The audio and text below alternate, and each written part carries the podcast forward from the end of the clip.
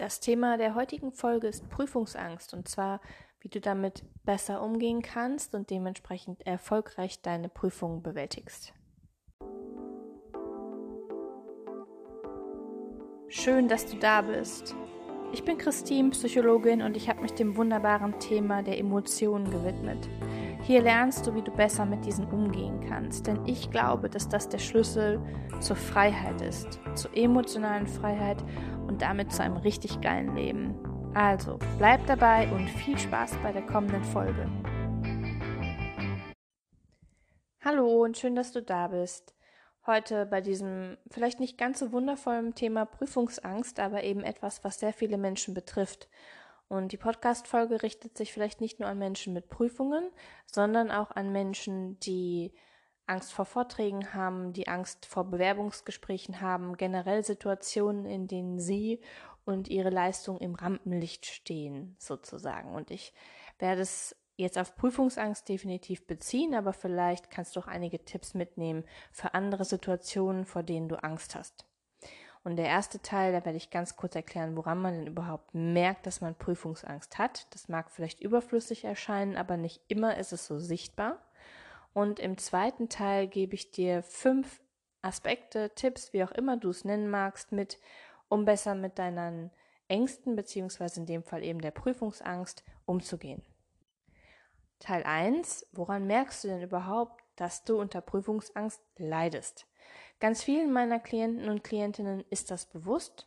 Ne? Also sie merken halt, vor Prüfungen werde ich nervös, ich kriege irgendwie schwitzige Hände, Herzrasen, ich bin einfach ultra angespannt und das irgendwie sehr viel mehr, als mir gut tut und sehr viel mehr als die anderen ähm, Menschen in meinem Umfeld. Eine gewisse Anspannung ist nämlich ziemlich gut und auch wichtig, um die Leistungen abzurufen, aber wenn das Ganze in Panik umschlägt, dann ist es eben nicht mehr hilfreich. Und oft zeigt sich das auch schon Monate vorher. Also dann, wenn die Prüfungsvorbereitung eigentlich beginnt. Jetzt gerade ist ja auch wieder Prüfungszeit und da merke ich das auch bei meinen Klientinnen.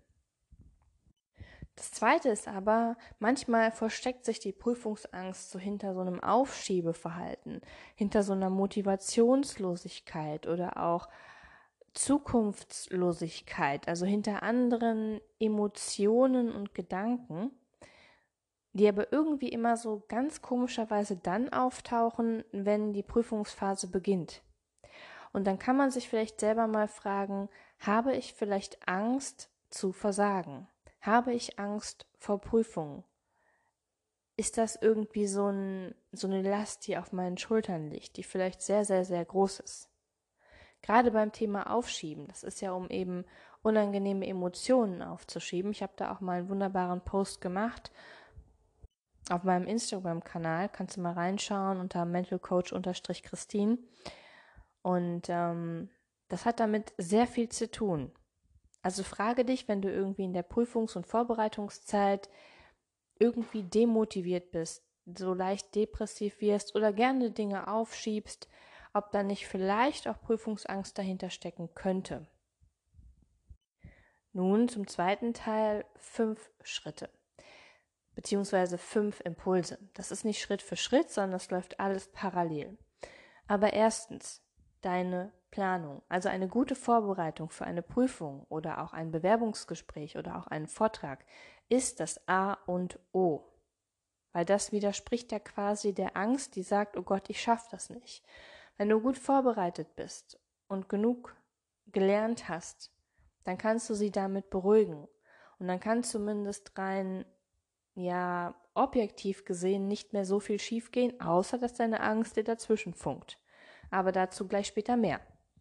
Das heißt, wenn wir jetzt bei ähm, einer Prüfung bleiben, verschaffe dir einen Überblick, was von dir verlangt wird, welcher Stoff dazugehört und mach dir einen Plan, rückwärts quasi. Also wenn die Prüfung meinetwegen im März ist, Mitte März, dann guck, wie viel Stoff musst du dafür lernen und plane das ein für die kommenden Wochen. Und verschaff dir auf jeden Fall mindestens zwei Wochen Puffer, wo du im Prinzip nichts tun müsstest, weil es verschiebt sich immer irgendwas, es kommt was dazwischen und sei es eben nur dein mentaler Zustand und du bist eben nicht immer gleich lernfähig. Das ist so. Man hat mal Lernplatzhos, man hat mal schlechte, mal gute Tage, also plane auf jeden Fall einen Puffer ein. Mach dir auch eine Struktur am Tag. Also wann du was lernen möchtest. Vom Inhalt her, weil meistens ist es ja nicht nur eine Prüfung, sondern es sind ja irgendwie gleich drei oder vier oder sogar fünf Prüfungen, die man parallel bearbeiten oder für die man parallel lernen muss. Also mach dir einen Plan für den Tag, für die Woche und hinsichtlich eben auf das Ergebnis Prüfung mit Puffer. Dazu möchte ich gar nicht mehr sagen, soll einfach nur heißen, eine gute Vorbereitung ist das A und O gegen Prüfungsangst, aber auch bei Vorträgen sprich die mal laut vor anderen, übe die. Ne, das zum Thema Vorträge, da könnte ich noch was eigenes machen, aber auch da erlebe ich ja, ich habe irgendwie, weil auch bei Prüfungen ja oft Vorträge vorkommen, bei uns zumindest, ähm, ja, ich habe die noch nie laut gesprochen und ich denke mir immer so, ja, warum denn nicht? Also laut sprechen, einen Vortrag hältst du ja nun mal laut. Und beim Bewerbungsgespräch genau das Gleiche. Bereite dich vor auf die Fragen, die da kommen mögen, gib Antworten und sprech diese laut aus. Also, Punkt Nummer eins, eine wirklich gute Vorbereitung.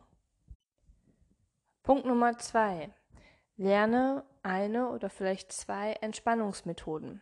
Das ist generell fürs Leben ultra wichtig, wie ich finde. Man braucht halt Bewegung und ähm, Anspannung und Anstrengung, aber der Körper und auch der Geist und auch die Seele, die brauchen eben auf der anderen Seite diese Entspannung, ne? Entspannung sozusagen.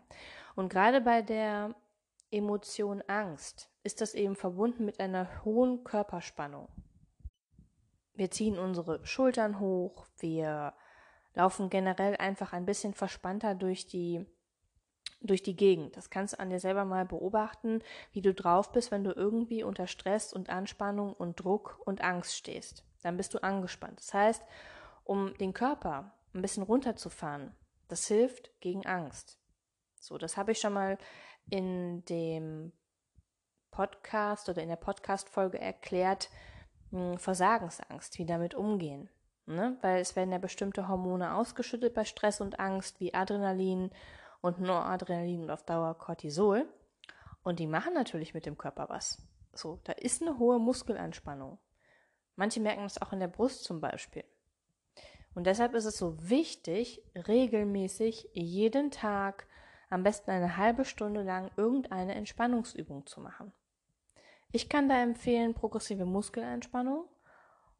Die hilft bei sehr vielen und ist irgendwie auch leicht anwendbar und auch über YouTube diverse Videos zu finden. Und was ich auch empfehlen kann, weil es einfach leicht ist, ist meditieren. Das heißt, sich hinsetzen und tief in den Bauch ein- und ausatmen und dem Atem folgen. Stillsitzen und dem Atem folgen.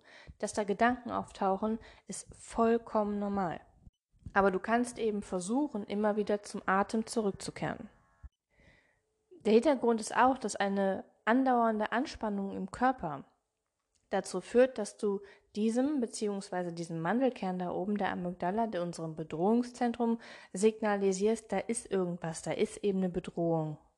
Und sie schüttet dann eben weiter diese Hormone aus und deshalb ist es so wichtig, den Körper zu beruhigen und runterzufahren. Also bau das ein, täglich eine halbe Stunde Entspannung. Entspannungsübung, also eine aktive Entspannung. Nicht nur rumliegen, sondern wirklich bei der Atmung ist es so, du aktivierst damit den Vagusnerv, also den Parasympathikus. Bei der progressiven Muskelentspannung atmest du auch automatisch ruhiger. Das ist wichtig. Also es geht nicht nur darum, sich einfach irgendwo still hinzusetzen oder zu schlafen, wobei auch Schlafen regenerierend ist, sondern es geht um aktive Entspannung. Als dritter Impuls. Angst entsteht ja eben durch Gedanken, die man sich macht. So häufig höre ich halt so, Gott, wenn ich durchfalle, dann ähm, ist das ganz, ganz schlimm. Und dann frage ich immer, warum? Ja, weil das Studium dann länger dauert. Und weil ich die dann im nächsten Semester nachholen muss. Und ich frage so, okay, was ist denn daran so schlimm? Ja, dann reicht vielleicht irgendwie das BAföG nicht mehr. Und dann weiß ich nicht, wie ich mich finanzieren soll. Und wir gehen Schritt für Schritt weiter und das kannst auch du machen. Du malst dir bitte deine Worst-Case-Situation aus. Ich weiß, das ist verdammt nochmal richtig, richtig unangenehm. Und egal wie unrealistisch das ist, es geht darum, die Angst hat diese Worst-Case-Szenarien im Kopf. Das sind deine Gedanken. Und es geht darum, dass du diese Worst-Case-Szenarien einmal hervorholst und dir anguckst, wenn das eintreten würde, wie gehe ich dann damit um? Was für eine Lösung habe ich da? Und wie schlimm würde oder wäre das wirklich? Trau dich, meinetwegen auch in Begleitung, gerne auch mit mir, diese Worst-Case-Szenarien, das kann ich bei allen Angstproblemen empfehlen, schau sie dir an. Und überlege dir, was kann man dann machen? Oder wie schlimm ist das wirklich? Und wie realistisch ist das, kannst du natürlich auch fragen.